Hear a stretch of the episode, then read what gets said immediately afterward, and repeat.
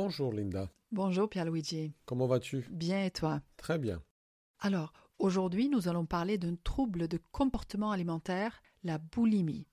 Donc la boulimie, c'est un trouble dont la prévalence sur la vie est estimée autour de 1 à 1% et demi. Donc, est-ce que tu sais que la boulimie est trois fois plus fréquente chez la femme que chez les hommes? Oui, je le sais. Et son incidence est la plus forte dans la tranche d'âge de 10 à 19 ans. Et une autre donnée intéressante est qu'elle serait environ deux fois et demi plus importante en zone urbaine qu'en zone rurale. Et les patients souffrant de boulimie consultent très peu. Seulement 12% en parlent à leur médecin.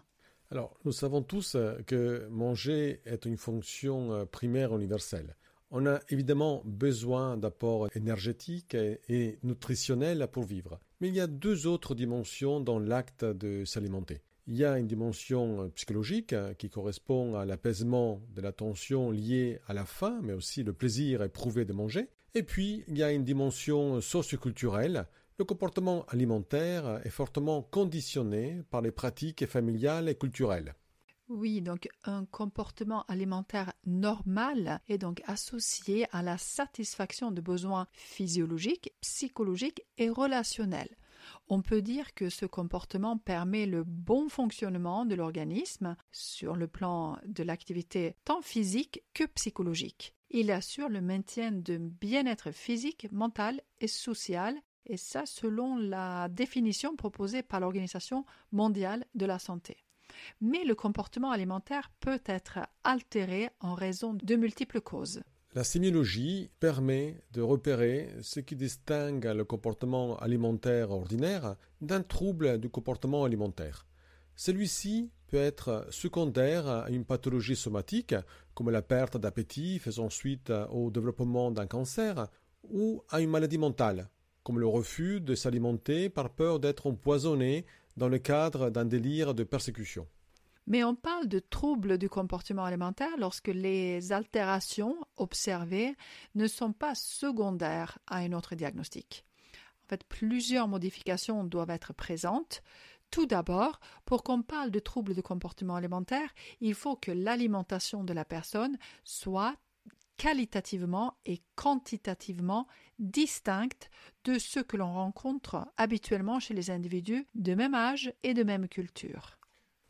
Et ensuite, le comportement alimentaire entraîne un retentissement négatif sur la santé physique et mentale de l'individu concerné.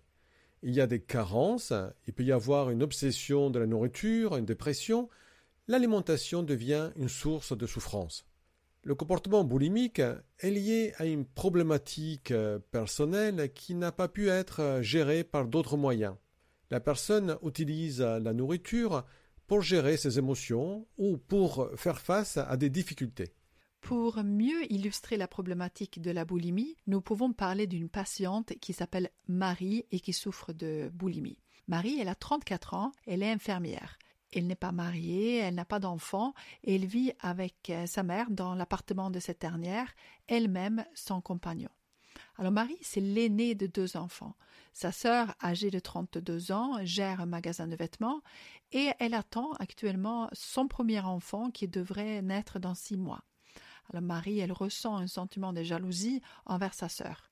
Marie, elle a vu un psychiatre il y a un an suite à sa rupture avec euh, son dernier petit ami. Elle avait développé une dépression réactionnelle qui est encore présente, même si actuellement elle est d'une forme beaucoup plus légère.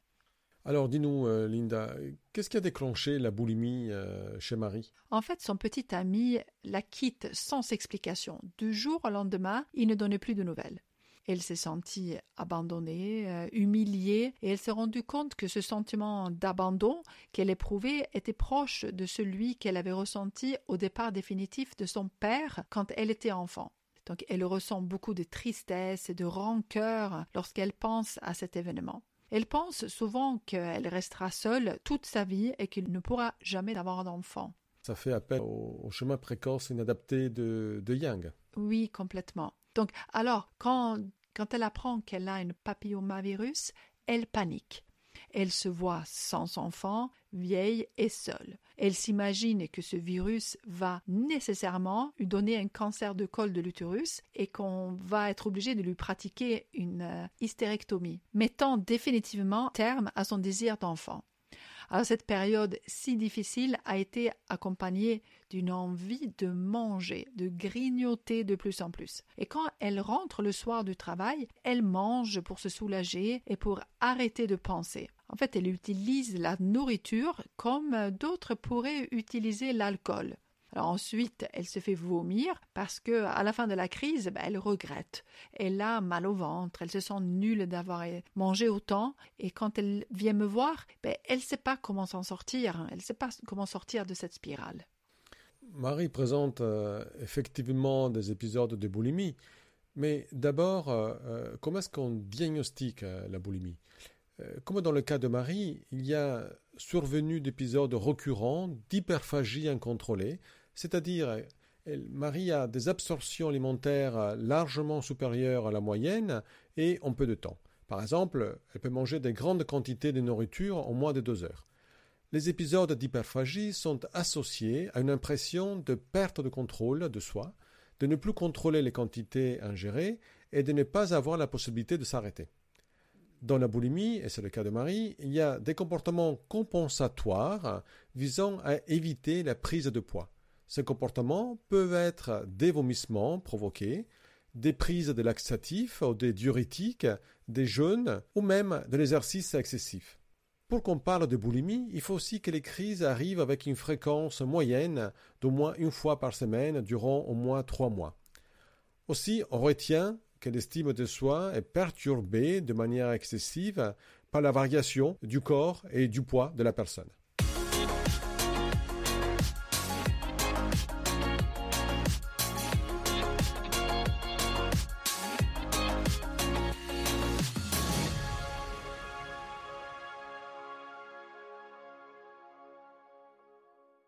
Et nous pouvons donner quelques éléments cliniques généraux. En effet, on sait que la boulimie s'installe surtout chez la femme jeune et de bon niveau intellectuel et social. Les crises commencent souvent dans les suites d'un régime restrictif ou à la suite euh, des vomissements. Le trouble peut aussi débuter euh, secondairement à un traumatisme ou une perte, comme dans le cas de Marie, une rupture sentimentale. Quand le trouble est installé, on peut remarquer que la crise de boulimie débute par un phénomène de craving, c'est-à-dire une envie très forte et répressible et angoissante de faim, ce qui conduit à l'absorption d'une quantité anormalement élevée et rapide, très difficile à contrôler. Les aliments choisis, euh, consommés, sont principalement hypercaloriques, c'est-à-dire qu'ils sont gras et sucrés, mais tout type d'aliments peuvent être consommés. Le patient termine le plus souvent sa crise par un vomissement. Le vomissement est suivi d'une sensation de soulagement. On peut dire que la personne lutte en vomissant contre la prise de poids et la pesanteur gastrique. Ce soulagement, après la crise, s'associe souvent à une fatigue intense avec somnolence. Il existe parfois, dès le début de la crise ou même avant, un sentiment intense et douloureux de culpabilité. Le patient a conscience de son trouble et en souffre. Et Marie utilise des comportements compensatoires. En particulier, elle provoque donc des vomissements. En fait, c'est la stratégie de contrôle la plus fréquente des patients boulimiques. Marie se cache pour vomir parce qu'elle a honte. Mais les crises de boulimie, en fait, lui donnent une très forte peur de prendre du poids. Ce n'est pas le cas de Marie, mais de nombreux boulimiques ont une consommation de laxatifs pouvant aboutir à des troubles fonctionnels digestifs et une hypokaliémie qui est une baisse des taux de potassium. À cela s'ajoutent pour d'autres des prises de diurétiques. On peut observer des restrictions alimentaires intercrises. La personne réduit la prise d'aliments entre les crises et cette diminution, cette restriction vise à compenser les apports caloriques des crises. Par conséquent, on observe très souvent des fluctuations du poids rapides de l'ordre de 2 à 5 kg par semaine. Mais revenons à Marie.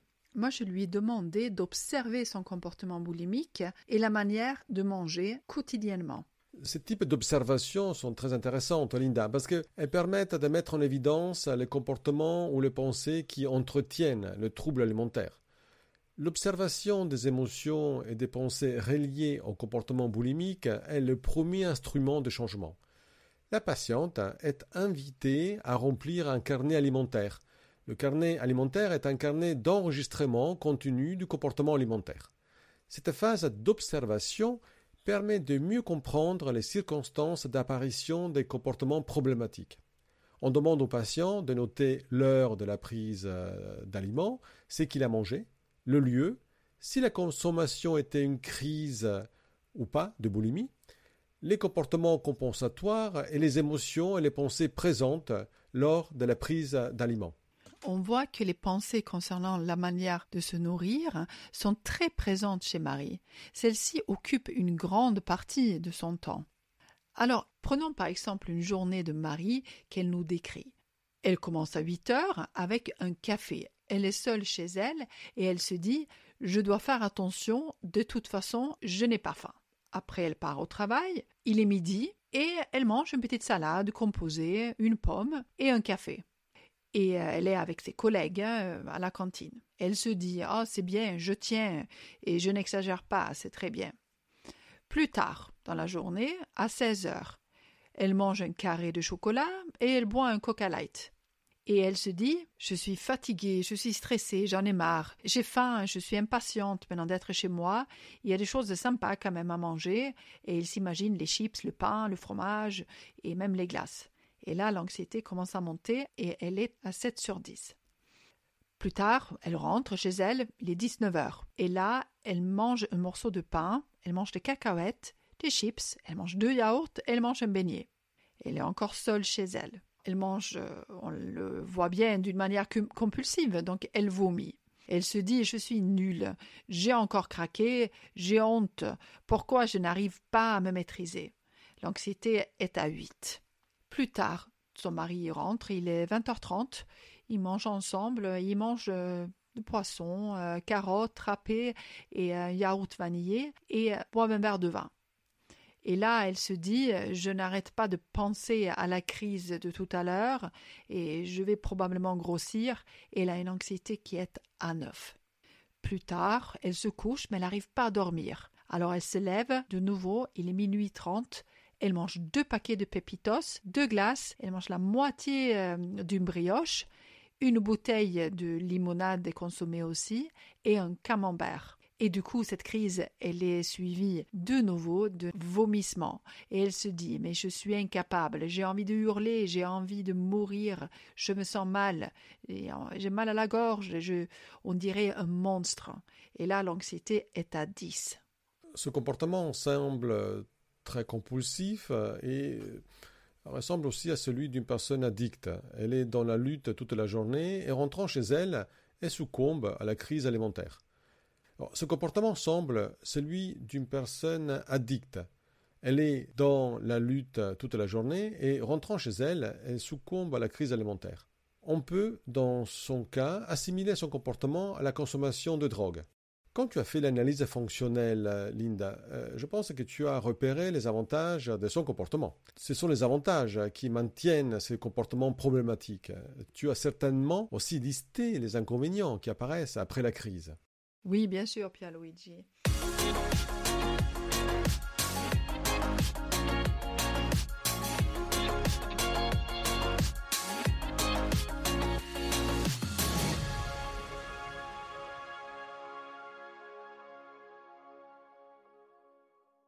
Les avantages qu'on repère chez euh, Marie des crises de boulimie, donc de, fait de beaucoup manger, paradoxalement, c'est que ça calme les angoisses, ça calme la tension. Et euh, ça, c'est dans un premier temps. Elle mange, elle se sent euh, détendue. Voilà, elle se sent apaisée, elle ne pense plus à ses soucis et en même temps ça réduit la colère. Donc on sent vraiment le fait de manger, ça réduit les tensions, il y a un soulagement. Mais juste après, peu de temps après, ben, il y a les inconvénients. Donc il y a un sentiment de dégoût de soi, ces crises augmentent les angoisses en fait. Elle se dit je suis faible, je suis incapable de me maîtriser. En plus, elle a le, le cou enflé, elle a douleur à la gorge. Et après, les dents sont effectivement abîmées suite au euh, vomissement. Et euh, elle a mal au dos aussi parce qu'elle se plie quand elle vomit. Beaucoup, beaucoup de culpabilité et euh, cette honte qu'elle a de soi, ce sentiment d'être isolée des autres. Donc on voit clairement que Marie utilise la, nourriture pour gérer ses émotions. Même si elle perçoit les inconvénients, ceux-ci sont certainement balayés par les pensées permissives qui du coup permettent de déclencher le comportement euh, de manger. On dirait que Marie est dans une boucle, il y a une souffrance émotionnelle, elle est focalisée sur la nourriture, elle fait une crise euh, qui sert aussi à diminuer l'anxiété. Cela a un effet à court terme. Ensuite, elle regrette d'avoir fait la crise. Elle s'en veut. Elle se dit qu'elle est nulle. Et elle est encore plus en difficulté après pour gérer son problème. Et la nourriture revient pour diminuer encore euh, ses émotions et c'est reparti. En effet, elle se dit c'est pas pour un paquet de biscuits que je vais chuter. Ou bien j'ai trop envie, je ne peux pas m'arrêter. Euh, je fais la crise et je verrai demain. Voilà, ça, ce sont les pensées permissives. Quand euh, elle a envie, elle est un peu dans une sorte d'ambivalence. Est-ce que je vais euh, manger? Il y a trop de conséquences négatives. Et ces pensées permissives ont tendance à minimiser les aspects négatifs dans l'immédiat et permettent le passage au comportement. Alors, comment est-ce qu'on peut faire aussi pour comprendre la crise euh, boulimique? Manger répond également à deux facteurs comme nous avons vus, psychologiques et sociaux, et la nourriture régule les émotions. Les études ont montré que les patients boulimiques font des crises en lien avec des thématiques très différentes. Il y a parfois des préoccupations en lien avec la silhouette et le poids, d'autres sont plutôt sensibles à la peur de l'abandon, par exemple, à la honte, ou à la crainte d'être évalué négativement par les autres. Donc les raisons pour euh, faire une crise sont multiples. Oui, nous avons déjà évoqué qu'il y a les questionnaires de Young qui euh, évaluent les schémas précoces inadaptés. Et une étude a montré la présence de certains schémas dysfonctionnels qui sont en lien avec euh, l'imperfection, la honte, l'inhibition émotionnelle et un contrôle de soi insuffisant, donc chez les femmes qui souffraient de boulimie. Alors, selon euh, ce modèle, un épisode de crise de boulimie est précédé de croyances négatives sur soi, amenant la personne à se considérer comme non acceptable. Cette croyance de base négative sur soi tels que je suis sans valeur, je suis nul, je suis incapable, est activé par des événements qui peuvent être des trois ordres, en lien avec l'alimentation, le poids et la silhouette, en lien avec des états, sensations physiologiques désagréables, la sensation d'avoir trop mangé, ou en lien avec des situations interpersonnelles ou sociales. Quand cette croyance de base est activée, l'auto-évaluation de la personne est dominée par des pensées automatiques et négatives et par des affects négatifs intenses, anxiété, dépression et culpabilité. Oui, la crise de boulimie et les autres comportements problématiques présents dans le trouble apparaissent pour faire face à la détresse qui résulte de l'activation de la croyance de base négative. Donc les personnes qui souffrent de boulimie ont ainsi appris à gérer leurs émotions négatives en mangeant le fait de manger ainsi que les autres comportements problématiques permettent en fait le soulagement des émotions négatives. De plus, manger produit aussi des modifications dans les pensées et par des schémas physiologiques directs, des modifications du ressenti, incluant les états émotionnels ainsi que les sensations internes, notamment de faim et de satiété. Ainsi, Manger est associé à une diminution de l'éveil et de l'intensité des états émotionnels. Cela produit un soulagement à court terme des pensées et des émotions négatives produites par la situation qui a déclenché le processus, ce qui renforce les croyances qu'à cette personne qu'une crise est un bon moyen de gérer la détresse émotionnelle. La crise de boulimie est donc une forme de régulation émotionnelle ou une forme d'évitement cognitif et émotionnel. En fait, ce soulagement est d'abord interprété comme un avantage, on l'a vu, par la personne, hein, et qui établira alors un lien entre le fait de manger et un soulagement de la tension euh, émotionnelle. Par ailleurs, la personne boulimique associe également l'alimentation à des croyances négatives sur les conséquences potentielles de la nourriture sur le poids. La personne qui souffre de boulimie, et ça doit être le cas de Marie, est placée dans un état de conflit entre pensées positives et pensées négatives sur la nourriture. Ce conflit pénible sera résolu par l'intervention d'un troisième type de pensée, les pensées permissives, comme par exemple c'est ma dernière crise de boulimie, après j'arrête, ainsi que par la croyance de n'avoir aucun contrôle sur l'alimentation, qui amène la personne à renoncer à toute responsabilité. Et une fois que les pensées permissives et le renoncement au contrôle sont activés, ben, la crise de boulimie peut se produire. Alors juste après la crise, ben, les croyances négatives sur l'alimentation prennent alors le dessus, focalisées sur les conséquences négatives de la crise. L'idée je vais prendre du poids ben, envahit la personne. D'autres croyances font également leur apparition, du genre m'inquiéter pour mon poids me permet de le contrôler et euh, vomir c'est une solution. Alors, les comportements euh, compensatoires inappropriés sont également un moyen de faire face à ces croyances négatives. De là s'ensuit un renforcement des pensées automatiques négatives, ce qui complète et entretiennent le cercle vicieux. De plus, cette manière de gérer la détresse causée par l'activation des croyances négatives sur soi n'offre aucun moyen de remettre ces croyances en question et les laisse intactes. De ce fait, la personne reste vulnérable pour des prochains épisodes de crise de boulimie. Ces données impliquent que les modèles ainsi que le traitement de la boulimie devraient inclure différents contenus cognitifs et émotionnels autres que ceux relatifs à la silhouette et au poids. Quand il y a des schémas dysfonctionnels activés, ben, il est important de les traiter également par exemple la thérapie des schémas ou la thérapie d'acceptation et d'engagement, peuvent permettre un accompagnement efficace. il est essentiel d'aborder de manière la plus complète tous les éléments impliqués dans la persistance du trouble. Les émotions ont une part très importante dans le déclenchement des crises de boulimie et les techniques de gestion des émotions sont essentielles dans l'accompagnement de ces patients. Voilà, on arrive là à la fin de cet épisode consacré à la boulimie. Je te remercie, Pierluigi, pour euh, ces précisions. Et euh, si vous, les auditeurs, vous avez des questions en ce qui concerne la boulimie ou d'autres troubles euh, psychologiques, ben, n'hésitez pas à nous contacter. Merci Linda, et je te dis à la semaine prochaine. Allez, à la semaine prochaine.